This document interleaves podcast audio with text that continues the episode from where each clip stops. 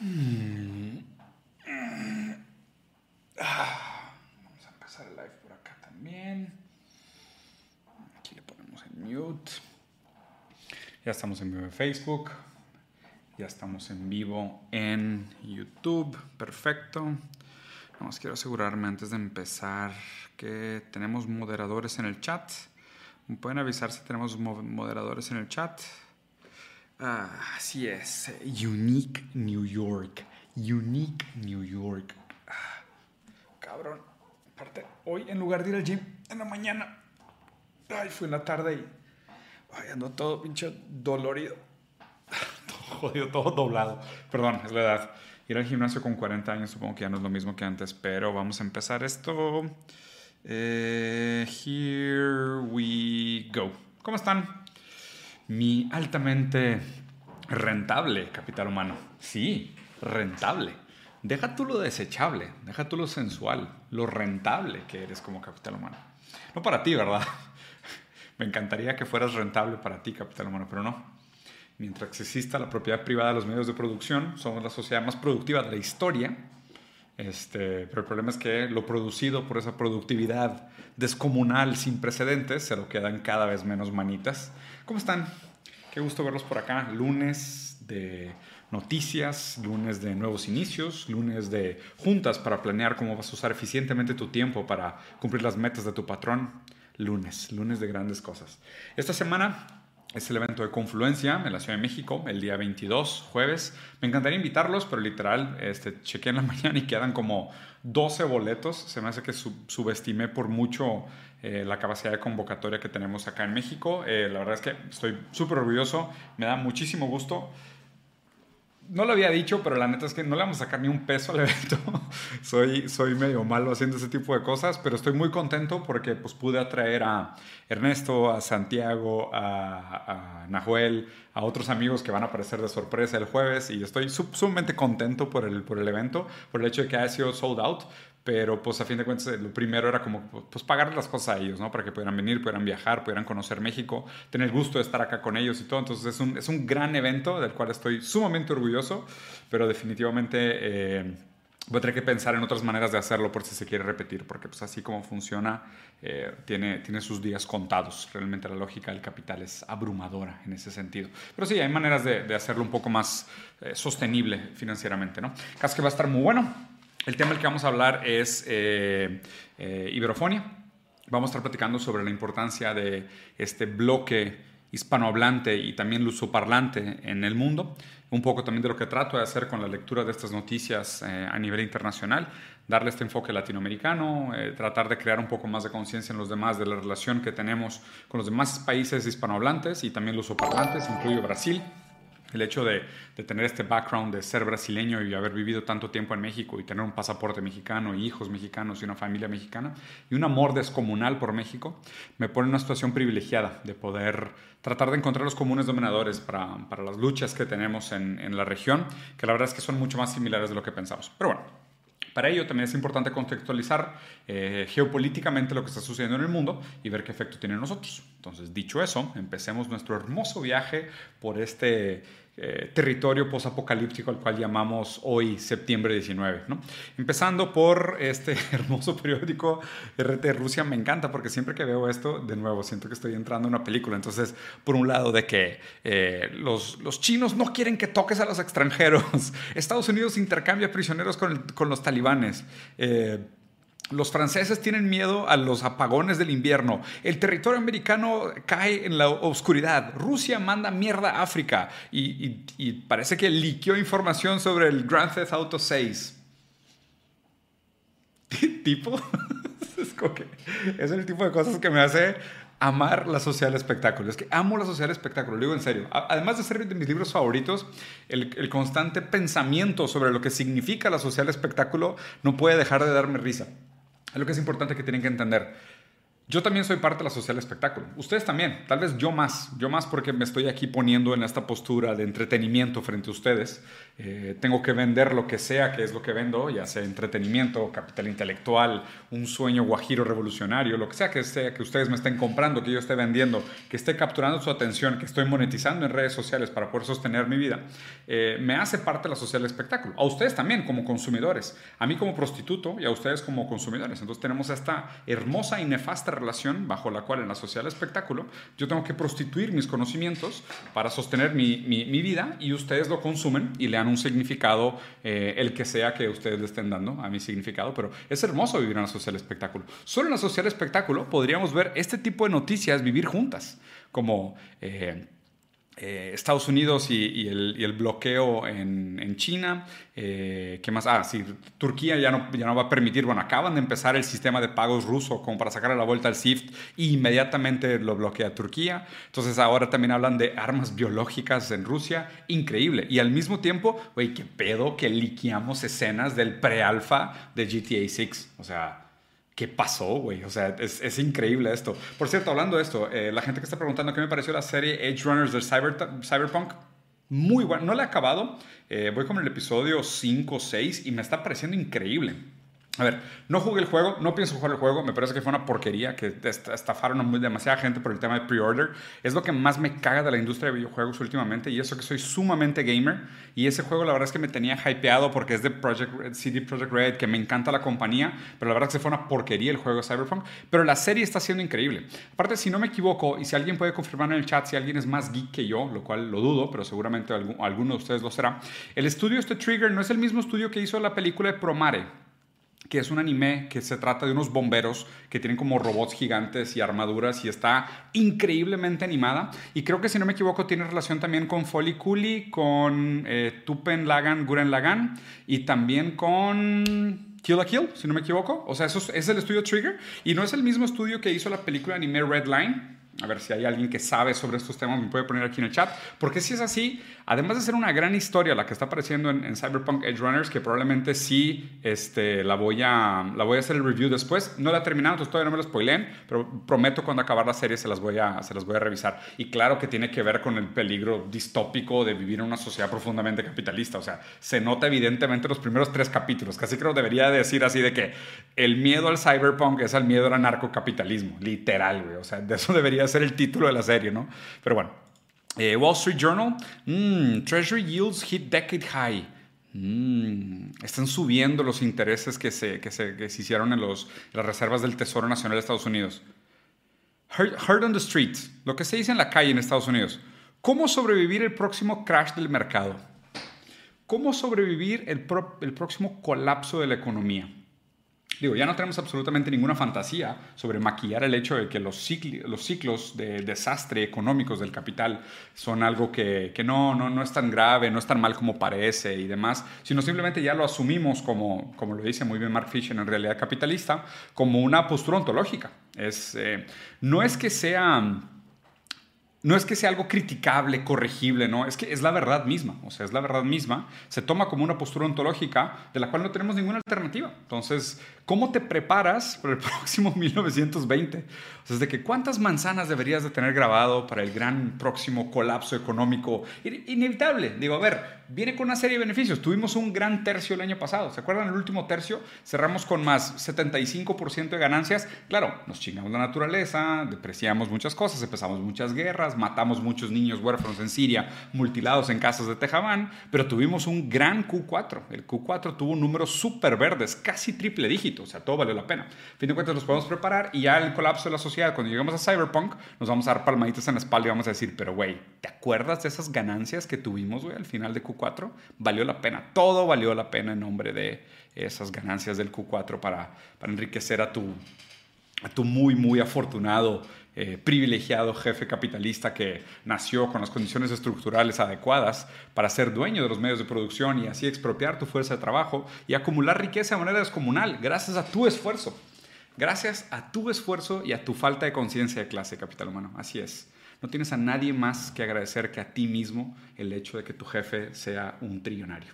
Nada, nada que agradecer. ¿Y a quién me refiero con tu jefe trillonario? Pues probablemente a alguien de BlackRock, alguien de Vanguard, alguien de State Street, de estas tres empresas que son prácticamente accionistas de todas las grandes empresas del mundo, que si no, si no son tus jefes directos, son tus jefes indirectos al tener acciones de la bolsa de tu empresa y tomar decisiones estratégicas a través de la manera como les gusta que funcione su capital, casi como si fuera un gran sistema algorítmico, autodeterminado, con una lógica interna, la cual somos eh, no solo eh, consecuencia de, pero casi creo navegamos este, esta cascada de diarrea que produce la, acumulación del capital. Entonces, bueno, pues nada, nada que decir. Gracias a ti, a tu esfuerzo y a esa expropiación de tu fuerza de trabajo, de tu capacidad productiva en, en, plusvalía, que se acumula en nombre de algunos capitalistas, pues tu jefe puede tener sus trillones de dólares. Entonces, bien por ti, ¿eh? sigue echándole ganas. Vas muy bien.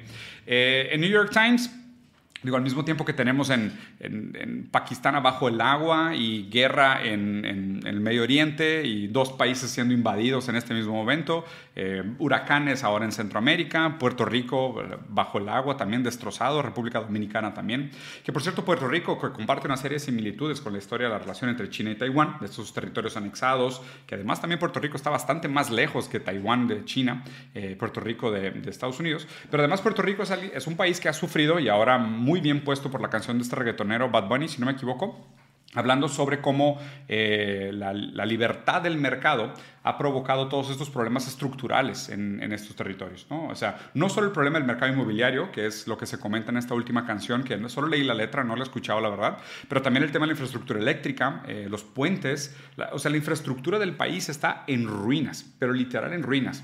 Y esto es algo que Estados Unidos hace muy bien sistemáticamente.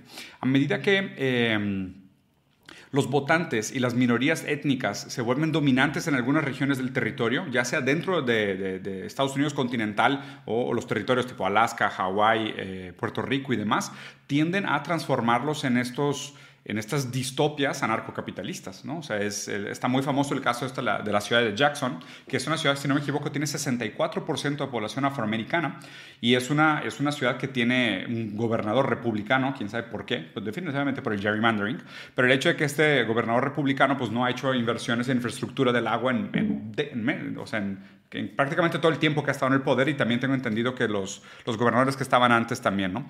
Y, pues lo mismo pasa en Puerto Rico, o sea, van a ver la infraestructura de los puentes, la infraestructura eléctrica, la, infraestructura de los abrigos para la gente que pierde casa en este, en este caso de catástrofes naturales y no hay nada. O sea, porque pues obviamente la, la iniciativa privada no tiene ningún incentivo real para prepararse para este tipo de contingencias. ¿no? En, el formato de seguros, pues realmente lo que hacen es crear estos colchones artificiales, solo amenizar el, impacto de su potencial bancarrota y apuestan a que nunca se va a ocupar el seguro. Y en el momento que todo el mundo ocupe el seguro, pues es, es mejor declararte en quiebra y en lugar de pagar eh, todo lo que debes o todo lo que habías prometido para asegurar el bienestar de esta gente. O sea, es algo que realmente el, mercado privado no puede hacer. Lo mismo que pasó en COVID. O sea, si no hubiera sido una descomunal inversión por parte del Estado, eh, el sector privado no hubiera podido tener la, la, capacidad de reacción que tuvo durante el COVID. O sea, es, es el, a fin de cuentas el capital del Estado, eh, la inversión estatal, la mano del Estado, la que hace que se mueva el mundo y, y no para nada. La iniciativa privada. ¿no? Eh, de, hecho, más bien es la iniciativa privada fondeada por el Estado, por así decirlo, que es de hecho casi de los peores de los casos, porque se, socializan los gastos y se privatizan las ganancias. ¿no? Es, es, lo que decían, o sea, vivimos en un mundo donde tenemos socialismo para los ricos, porque están fondeados por el Estado, y eh, cuando en el momento que hay deuda, en el momento que hay pérdida, pues eso sí, todo se reparte entre el público y las ganancias se lo quedan unas cuantas monitas. Para que vean un poquito lo que les estaba comentando, ah, que por cierto, güey, Qué manera de tipo sacar el brazo y flexear así durísimo por parte de China, decir el crecimiento económico del 2013 al 2021 fue 30% gracias a China. O sea, 30% del crecimiento económico que se dio en el mundo fue gracias a China. ¿Qué digo? A ver, sí, sí suena sorprendente, por supuesto que suena sorprendente, pero lo que tenemos que pensar también es que China es un cuarto de la población del mundo, o sea, es como un 25% de la población del mundo, ¿no? Y obviamente para también ponerlos en términos relativos, porque no se pueden comparar estos países de, ah, es que compara el crecimiento que tuvo China con Suecia, Suecia creció un putero, sí, güey, pero Suecia es del tamaño de la, terminal de autobuses de la Ciudad de México, güey. Estoy exagerando, obviamente, ¿no? O sea, se tendría que, el único de los pocos países con los cuales se puede comparar China es con India, ¿no? Que los, ambos tienen arriba del billón de habitantes, 1.3 y 1.4 aproximadamente. Cada uno de los dos equivale como a 25% de la población del mundo, pero en este caso China, siendo 25% de la población del mundo, hizo 30% del crecimiento económico. Y de nuevo, con una economía híbrida marxista, con el Partido Comunista. Y yo ya les compartí por ahí la foto que, que posteó el, el, mero mero este estratega de economía del CCP, del Partido Comunista Chino, de cómo él tiene planeadas las diferentes etapas de la dialéctica económica del Estado y cómo se va a manejar, según él, a largo plazo el tema de la propiedad privada y cómo se instrumentaliza el uso de los mercados abiertos en algunos casos, en algunos sectores, para incrementar la productividad hasta que llegue el momento adecuado para hacer la transición hacia la propiedad social de los medios de producción y eventualmente una, una, propiedad proletaria de los medios de producción. Entonces, esto, o sea, un, gran caso de éxito, que la verdad es que cada vez más, ustedes saben que soy muy pro-China en muchos sentidos, y probablemente que tengan cosas sumamente criticables, ¿eh? que no, no, lo quito, pero entre los ejemplos disponibles definitivamente me parece el, el, el mejor. Eh, me encantaría que me patrocinara, lo digo abiertamente, no tengo ningún problema. Si algún día me quieren llevar a China a hacer una visita, jalo, encantado la vida. Todavía no lo hacen, pero si lo hacen y algún día pasa, se los voy a comentar. Les voy a decir, es que ya lo logré. Me está patrocinando China y les voy a soltar propaganda. Y si me permiten, les voy a decir. Y si no me permiten, pues nada más no les voy a decir, de modos lo voy a hacer. Pero pues ya, bajo aviso no hay engaño. El caso es que... Eh, cada vez me parece más prudente, entendiendo la historia del comunismo como una, eh, como una filosofía que busca una doctrina que entiende la historia como un proceso dialéctico eh, de relación de las fuerzas de producción, de los antagonismos de clase, de la manera como se resuelven estas contradicciones internas entre los modelos de producción históricos. Eh, y necesitamos entender la lógica del marxismo en un sentido de el desarrollo de las fuerzas productivas. Entonces, creo que como lo hizo China, y, de hecho es uno de los temas que quiero poner sobre la mesa esta, esta semana con, con mis amigos que vienen de diferentes países de la región hispanohablante, de la iberofonía del mundo, es eso, ¿no? Que, que, deberíamos tal vez nosotros de apuntar hacia un futuro de desarrollo de fuerzas productivas. Y a medida que logremos ese desarrollo de fuerzas productivas, apropiarnos de esas fuerzas productivas y buscar una distribución más justa de aquello producido porque pues, el problema que tenemos hoy es que estamos en economías de tercer mundo, obviamente con la palabra que, prácticamente ya no aplica porque pues, acaba siendo un, un, sesgo del supuesto desarrollo económico. Somos colonias aún sumamente explotadas por nuestros dueños que están en el norte del mundo. Nos obligan a través de la desestabilidad democrática y la imposibilidad del desarrollo político y la autonomía, la soberanía, nos obligan a prostituir nuestra materia prima de la manera más barata mientras fondean a, manera de propaganda y paranoia eh, guerras eh, pseudo eh, ideológicas y pseudo intelectuales para mantenernos distraídos, culpabilizando al lado A y lado B de la moneda, mientras ellos aprovechan esta inestabilidad, la falta del desarrollo de la capacidad productiva de los países para obligarnos y prácticamente orillarnos a no tener más opción que vender nuestra materia prima barata como commodity y regresar los productos terminados a valores estratosféricos mucho más allá de lo que podemos pagar, lo cual también nos hace endeudarnos y así perpetúa el ciclo donde ellos imprimen el dinero que nos prestan, crean ellos la cantidad de oferta de dinero que nos prestan, eh, controlan también la cantidad de deuda que tenemos y qué tan rápido se las tenemos que pagar y las tasas de interés que negocian con nosotros, mientras nos obligan a prostituir nuestra materia prima. Entonces la salida de todo esto es buscar un cierto nivel de autonomía eh, en términos de nuestra capacidad de producir, pero que obviamente también tiene que estar vinculada al capital intelectual, a la innovación, a muchas de las cosas que se logra como fondeo estatal de las capacidades productivas de un país. No es a través del sector privado. Los, grandes crecimientos que se han dado en el mundo eh, de, innovación y capacidad productiva se han dado de la mano con el Estado, con inversión estatal. Eso, es prácticamente la regla del desarrollo del mundo, que digo, los economistas liberales pueden hablar de lo que ellos quieran en su mundo de Narnia y funciona muy bien en sus libros, pero en práctica, en el mundo real, eso, eso es lo que ha funcionado. Eso es el desarrollo que deberíamos de buscar, el Estado metiéndole lana pesado a innovación y a la capacidad productiva. Así es como China sacó 400 millones de personas de la línea de pobreza. Sí, al principio explotó y mano de obra barata y trabajadores, lo que tú quieras, sí, pero pasó de ser un país rural y ahora vean esto, eh, ¿Dónde está? Lo acabo de leer por acá. Mira, primera misión china de explotación de Marte logra resultados científicos valiosos. ¿No que nada más el libre mercado nos podía llevar a Marte? O sea, que es esa acumulación descomunal, obscena y absurda lo que nos iba a llevar a Marte. Pues no, el CCP también lo está haciendo. Y, es más, y probablemente lo van a lograr, si es que no lo logran antes. ¿eh? O sea, estaría interesante ver una carrera lunar, una carrera eh, espacial ahora hacia Marte equivalente a la carrera lunar de la Guerra Fría, pero ahora que sea sector privado contra sector público. Y obviamente sector privado, entre comillas, ¿eh? porque lo que está haciendo SpaceX y lo que está haciendo el, ¿cómo se llama la de Besos? No me acuerdo, eh, es con el fondeo del Estado americano. Pero allá supuestamente es protegiendo una supuesta libertad de mercado y una competencia entre estas dos, tres empresas billonarias para ver quién llega martes antes, cuando realmente lo que quieren son los contratos de licitación para entregas eh, instantáneas tipo Uber de armas y recursos bélicos alrededor del mundo para las bases de la OTAN. vamos a ver cómo le hacen para competir contra China, porque China este año no solo superó a Estados Unidos en su expectativa de vida, sino en la cantidad de papers científicos publicados, lo cual es eh, para mí de los factores determinantes para juzgar si un país es una superpotencia o no. De los tres criterios, que es mayor número de papers científicos publicados, expectativa de vida, que es de alguna manera así como un común denominador del bienestar de la población, y el tercero sería realmente el tamaño total de la economía, que sigue siendo un argumento medio Adam Smithesco, eh, eh, pues China ya gana dos de tres. Entonces no falta mucho para que gane el tercero. Y esta guerra o esta carrera a Marte también me parece sumamente interesante. Si lo logra ganar China de cualquier manera, puta, güey, es que, digo, la verdad...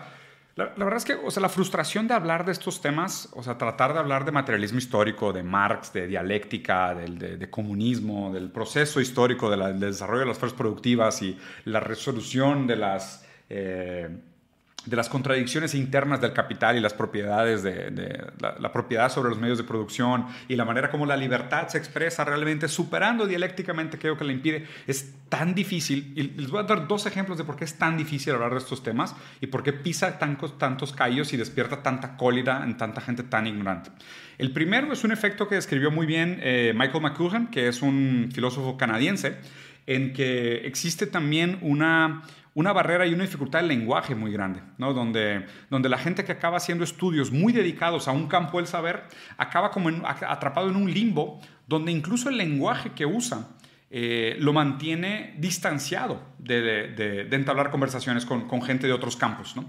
Y, no, o sea, y no es un, no es una ad honorem de saben más que los otros, sino que, por ejemplo, hablar de materialismo histórico, dialéctico, eh, contradicciones internas, la libertad expresándose a través del tiempo, superando aquello que le impide. O sea, todas esas terminologías que uso las tengo yo normalizadas por la cantidad de tiempo que he podido dedicar a eso. Obviamente, fruto de mi privilegio. No, no tengo ninguna duda que es fruto de mi privilegio.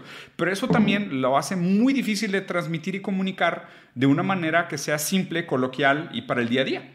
Y obviamente aquí pues, el leninismo es donde existe mucha de la praxis de cómo se tiene que trabajar esto con la gente. El manifiesto comunista habla mucho de la importancia de esto de, la conciencia de clase, que es algo que también creo que, que, puedo hacer y he trabajado en algunos otros frentes de, mi contenido, pero me deja medio en, una, en un limbo ¿no? de mi capacidad de entablar una conversación y poder justificar, que ni siquiera debería pensarlo, ¿no? Que, que, es de poder expresar el porqué de las intenciones de mis diferentes proyectos y objetivos. Y el segundo, pues es que estamos luchando contra cinco décadas de propaganda, no, siete décadas de propaganda. O sea, nos podemos ir prácticamente desde después de la Segunda Guerra Mundial, si no es que de los años 70, donde se puso realmente feo el tema de la propaganda, eh, donde han lavado el cerebro de prácticamente todo el mundo que consume entretenimiento occidental a través del cine, el teatro, eh, la literatura, la academia, eh, en fin, las metanarrativas que nos creemos son las metanarrativas que le convienen al poder para perpetuarse, que es lo que decía Marx de la relación entre las, bases y las superestructuras. O sea, existen una serie de condiciones materiales, que es la, manera en cómo nos relacionamos con los medios de producción, la propiedad privada, la propiedad privada de los medios de producción, y cómo esas relaciones de poder constituyen una superestructura ideológica. Y esa superestructura ideológica lo que busca es perpetuar sus bases. Entonces, constantemente lo que, lo que habla, por ejemplo, Chomsky en Manufacturing Consent, lo que se dice en Social Espectáculo, a lo que se refiere cuando dicen que el medio es el mensaje, es que es eso. O sea, no, no hay manera de cambiar las, las, las bases desde la crítica a las superestructuras ideológicas, sino que es cambiando las bases que se cambian las superestructuras ideológicas. Y digo, claro, tienen un proceso dialéctico y hay una reacción, eh, una relación dialéctica entre las dos cosas, pero es sumamente complejo. Entonces, eh, luchar contra esta propaganda donde la gente dice, claro que no, estos, estos son los malos, güey. Es como que han sido los malos de la película desde que mi papá me llevaba al cine por primera vez. O sea, mi papá me puso mi primer película y era la Guerra Fría y los rusos eran malos. Y los chinos eran malos, los comunistas eran malos. ¿Cómo así? O sea, hay un libro que dice que los comunistas mataron 100 millones de personas con hambruna, que por cierto es el libro negro del comunismo, que hasta el hombre que lo escribió se retractó diciendo que era mentira que empezó a escribir ese libro diciendo que él tenía el número 100 millones en mente y prácticamente hizo todas las piruetas más falsas y, intelectualmente deshonestas del mundo para llegar al número 100 millones. todo el libro está desmentido, lleno de falacias, por todos lados hay números inventados. El mismo escritor admitió que era mentira el número 100 millones. Ese número está exagerado por todos lados. Pero el problema es que vas a Twitter y todo el mundo se sabe ese número, 100 millones de muertos. ¿Por qué? Pues que pues, así funciona la propaganda. Así funciona la propaganda. Literal, el vato se puso la meta de inventarse un número de 100 millones de muertos para llegar a ese número, porque le parecía un número impactante, y digo, tenía toda la razón, lo es, es un número sumamente impactante, con todas las mentiras necesarias, habidas y por haber, para justificarlo. Y el problema es que la gente se lo cree, sin cuestionarlo, sin leer, sin investigar, sin meterse un centímetro de detalle, del, se llama el, libro negro de la izquierda, eh, y se transformó en mito, y la gente se lo cree, y ahora pues el gran problema de la gente es que la gente está devorada por propaganda e ideología, eh, pensando que ya sabe, ¿no? Y pues como decía Aristóteles, un hombre no puede aprender aquello que cree que ya sabe. Y el gran problema de la gente, y por eso siempre que tengo esas conversaciones empiezo preguntándole a la gente que me diga sus definiciones de capitalismo, socialismo, marxismo, comunismo, eh, economía, ética, moral, dialéctica. O sea, empecemos por ahí, ¿no? Porque porque pues déjame entender qué tienes por definición de muchos de esos términos, para ver pues dónde se sitúa la conversación. La verdad es que te das cuenta que la gran mayoría de la gente opera eh, a nivel propaganda y no más. O sea, no hay nada más. Debajo de la propaganda no hay nada de conocimiento. Solo está el conocimiento propagandístico. Casi todas sus nociones las sacan de propaganda. Ese es, ese es el detalle. Y, y lo complicado es tratar de entablar una conversación con estos muros son muros ideológicos, o sea, no, no, hay, no hay debate, no hay conversación, no hay discurso, hay repetición, eh, perpetuación de, la abstracción de estos valores en el formato de memes, que es el mínimo común denominador del lenguaje, que solo comunica aquello que, que, capta la mente más simple sobre, sobre, la, sobre el tema eh, platicado, y, y, no cabe nada más, ¿no? Ese es el detalle. Pero bueno, salgamos de aquí. Vamos a Brasil primero, sí. En Brasil, la verdad, de nuevo, se acercan las elecciones. Ahora en noviembre vamos a tener el choque ideológico entre Lula y Bolsonaro. Que la verdad, por más que ninguno de los dos sea mi candidato favorito, mi candidata es Sofía, del Partido Comunista Brasileño, que creo que es la que realmente está poniendo las pautas eh, realmente importantes para la clase trabajadora brasileña. Eh, Aquí les voy a dar mi opinión y de hecho creo que me parece que aquí sale un, clip interesante también por si alguien lo quiere hacer. La idea del voto útil, ¿no? Y esto es, esto es un tema en muchos países de Latinoamérica, sobre todo los que tienen varios turnos, ¿no? Que no son elecciones directas donde el, el candidato que recibe más votos directamente es el seleccionado. La idea del voto útil es rara. Mi noción sobre el voto útil es que si, si pensáramos sobre el voto útil, realmente lo único que existe es del primer turno. Entonces es, pues no hay, no hay necesidad de hacer un segundo turno, porque pues, si todo el mundo pensara con la lógica apoyando de que no, es que vota útil porque cuando votas por candidatos chiquitos realmente le estás fortaleciendo a los segundos y terceros lugares para que puedan llegar a una segunda ronda. No, pues entonces pues, pues haz elecciones directas y tan tan. O sea, no, no tiene ningún sentido hacer eh, dos rondas electorales como es el caso de Brasil. La idea de que existan dos rondas electorales es que si un candidato, por más que sea pequeño y a lo mejor todavía no tenga la masa política y la base votante dura para llegar a posiciones de poder, si junta suficientes votos, sus pautas electorales se vuelven relevantes para la política pública. Ese es el objetivo de, que la democracia tenga esta diversidad política, al contrario de lo que existe en Estados Unidos, ¿no? que es probablemente las peores ejemplos de democracia del mundo. Acuérdense que en Estados Unidos lo que gana siempre es el lobby. O sea, lo que, lo que hace política pública en Estados Unidos es el lobby, no es la democracia. O sea, no mamen, en Estados Unidos lo que gana es el lobby. Vayan a ver el caso de NRA y de la, industria de alimentos, de las farmacéuticas, de los bancos. O sea, Estados Unidos ya es, un, ya es una utopia anarcocapitalista con estos zombies viviendo en la calle como Filadelfia, nomás que la gente no se ha dado cuenta. Eventualmente se van a despertar y se van a dar cuenta que vienen en un estado eh, tecnofeudal. Y hay democracia, la verdad es que está pintada de colores, pero es más como el juego del hambre, ¿no? Donde tú tienes esta fantasía de la esperanza del voluntarismo pero realmente todas las decisiones se toman mucho más allá de tus mejores intereses, nada más te obligan a estar de acuerdo con las decisiones que se toman en tu lugar, ¿no? Y se pintan como democracia, pero cuando no lo son.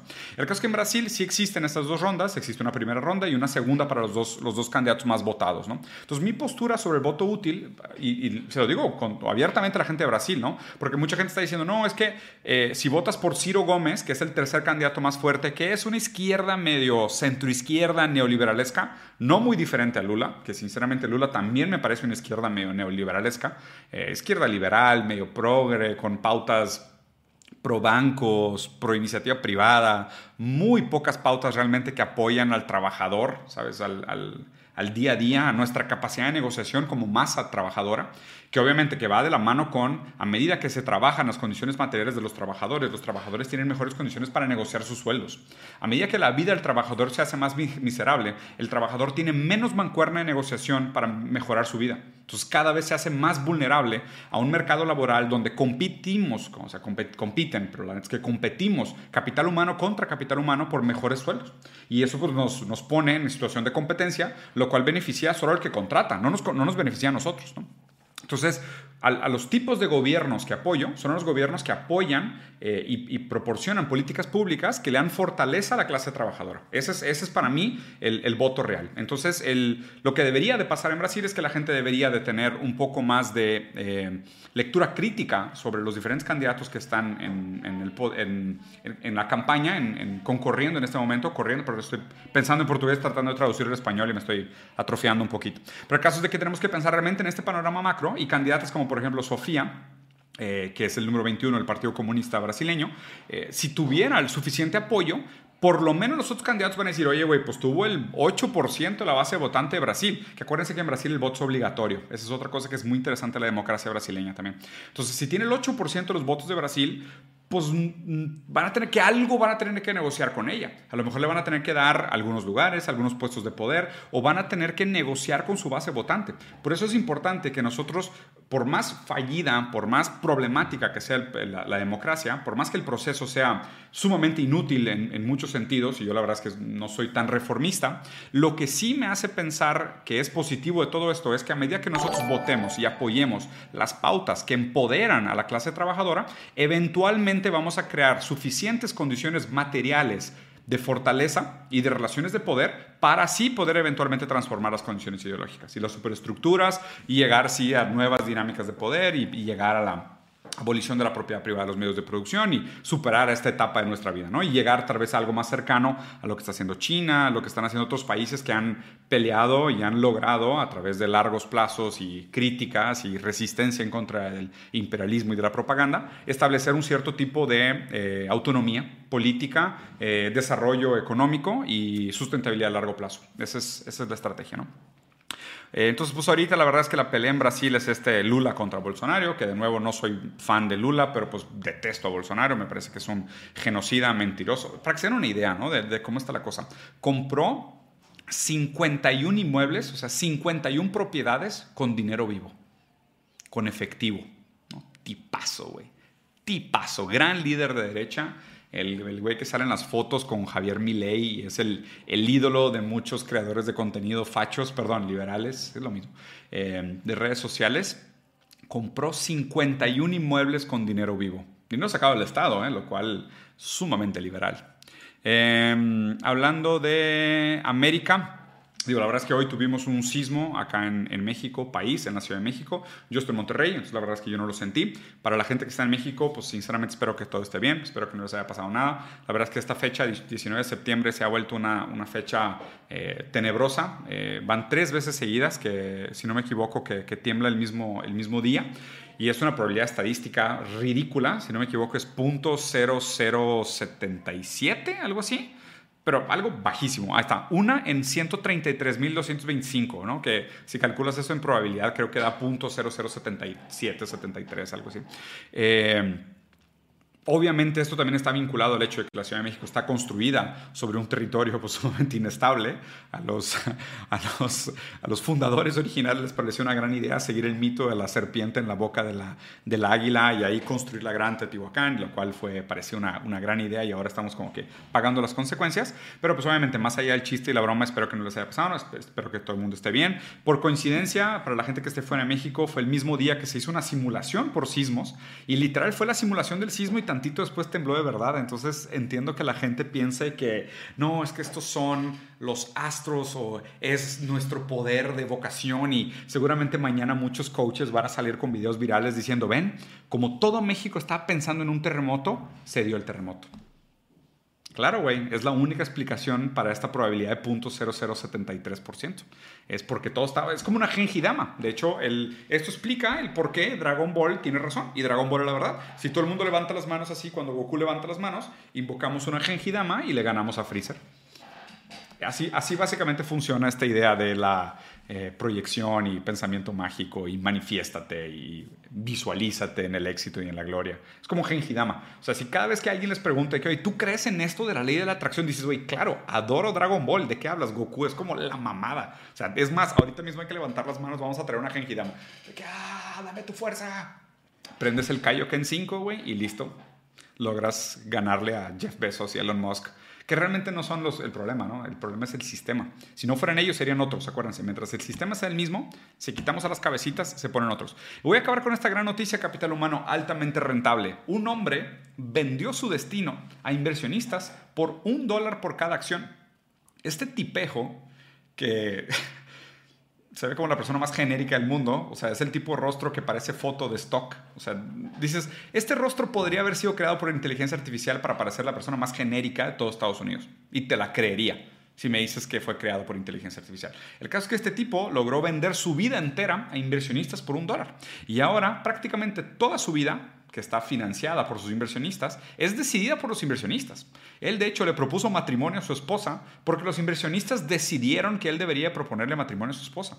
Lo cual me hace pensar qué mujer con tan poco autorrespeto o con qué ganas de ser visibilizada a través del celebritismo, de la patología eh, narcisista de este tipo pero toman decisiones como por ejemplo si debería renunciar a su trabajo, buscar su trabajo nuevo, le patrocinan su ropa, hace colaboraciones con marcas, o sea, básicamente es como un influencer siguiente nivel. Este es el siguiente nivel de los influencers. En lugar de que ustedes me fonden a mí indirectamente a través de su atención que alimenta ads en YouTube y luego el dinero generado por los ads de YouTube que pasa por los paraísos fiscales de YouTube y eventualmente me sobra por ahí un goteo que me da lo suficiente para continuar haciendo esto, eventualmente vamos a llegar a una plataforma directa donde como un tipo de OnlyFans, supongo, pero que sea completamente abierto, donde la gente que consuma tu contenido dicte directamente lo que espera de ti.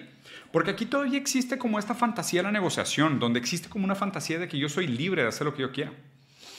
Y aquí ya no, aquí ya es, como asumir, es interiorizar completamente esa lógica del capital que es la sociedad del control que describía de luz. Acuérdense que hay los, los tres momentos de las... De, del control, como lo describe primero eh, las sociedades soberanas, que es el rey, que es soberano, dueño de tu vida, te puede matar en cualquier momento. Un segundo momento, que es el escrito por Foucault, que es el de la disciplina y el castigo, que son las sociedades disciplinarias, donde existen estos eh, grandes arquitecturas, urbanismo, espacios físicos de, prohibición, castigo y corrección del comportamiento de los individuos. Y ahora vivimos en un tercer paradigma de control, que lo, escribe, lo describe muy bien Gilles Deleuze en, su texto eh, Sociedades del Control. Y en la sociedad del control, nosotros de alguna manera interiorizamos de manera cibernética las relaciones de poder y las transacciones del capital como si fuera un flujo de deseo y al interiorizarla la hacemos nuestra. Y aquí, o sea, ya ni siquiera está maquillada por una supuesta subjetividad, por una fantasía, como lo decía Spinoza, ¿no? La, la, libertad es la ignorancia subjetiva de las causas que nos condicionan. Uno que no sabe por qué es libre, se cree libre. Entonces yo como no sé exactamente cómo sus decisiones y intenciones manipulan o no mi deseo y capacidad de crear otro tipo de videos, pues estoy sujeto a una ignorancia sobre lo que considero como libertad, siendo que realmente las causas que me condicionan, sus clics, sus vistas, la monetización, el shadow ban, el algoritmo que sugiere o prohíbe algunos de mis contenidos, pues me creo libre. Este tipo ya no, este tipo superó ese paradigma, como diciendo, perdón, este tipo, este tipo. Este tipo ya superó ese paradigma, casi como diciendo, no, ya ni siquiera me interesa la fantasía de la libertad, me voy directamente a la rentabilización de mi vida como tal. O sea, hay un sistema directo en donde tú me puedes dar dinero y yo me voy a comportar pues como el dinero me lo dicte. Y listo. Así me deshago también de cualquier responsabilidad, mis decisiones no son mías. Aquí sería interesante definir, por ejemplo, qué pasa con un tipo de estos que le paguen por cometer un crimen. ¿No? Imagínate que, sus inversionistas digan de que, oye, güey, ¿sabes qué? Deberías incendiar un orfanato.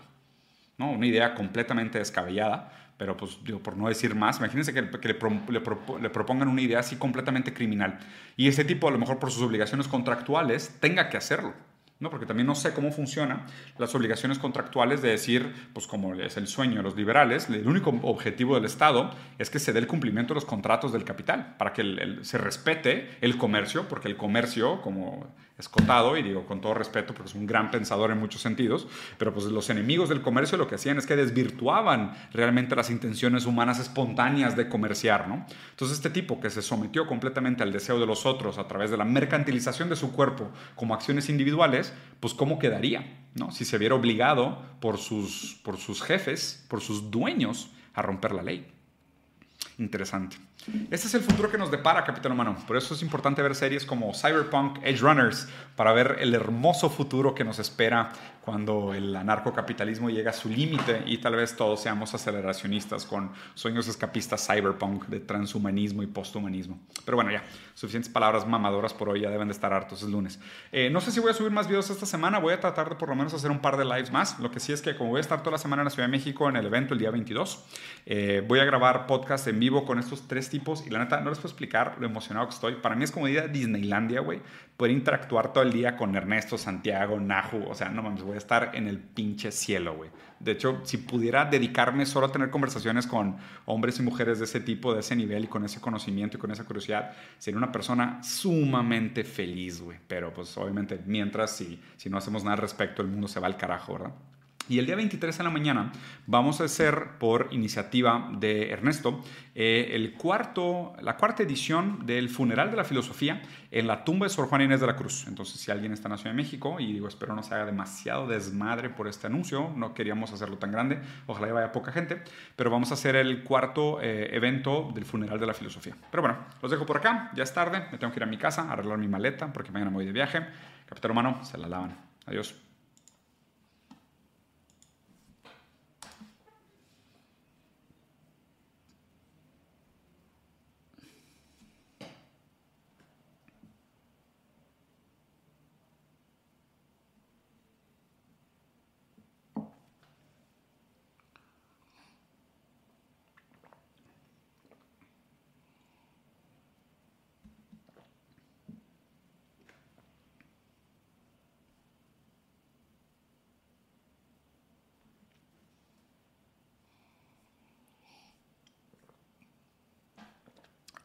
Siguen aquí. ¿Qué hacen aquí, capitán humano? Váyanse, güey.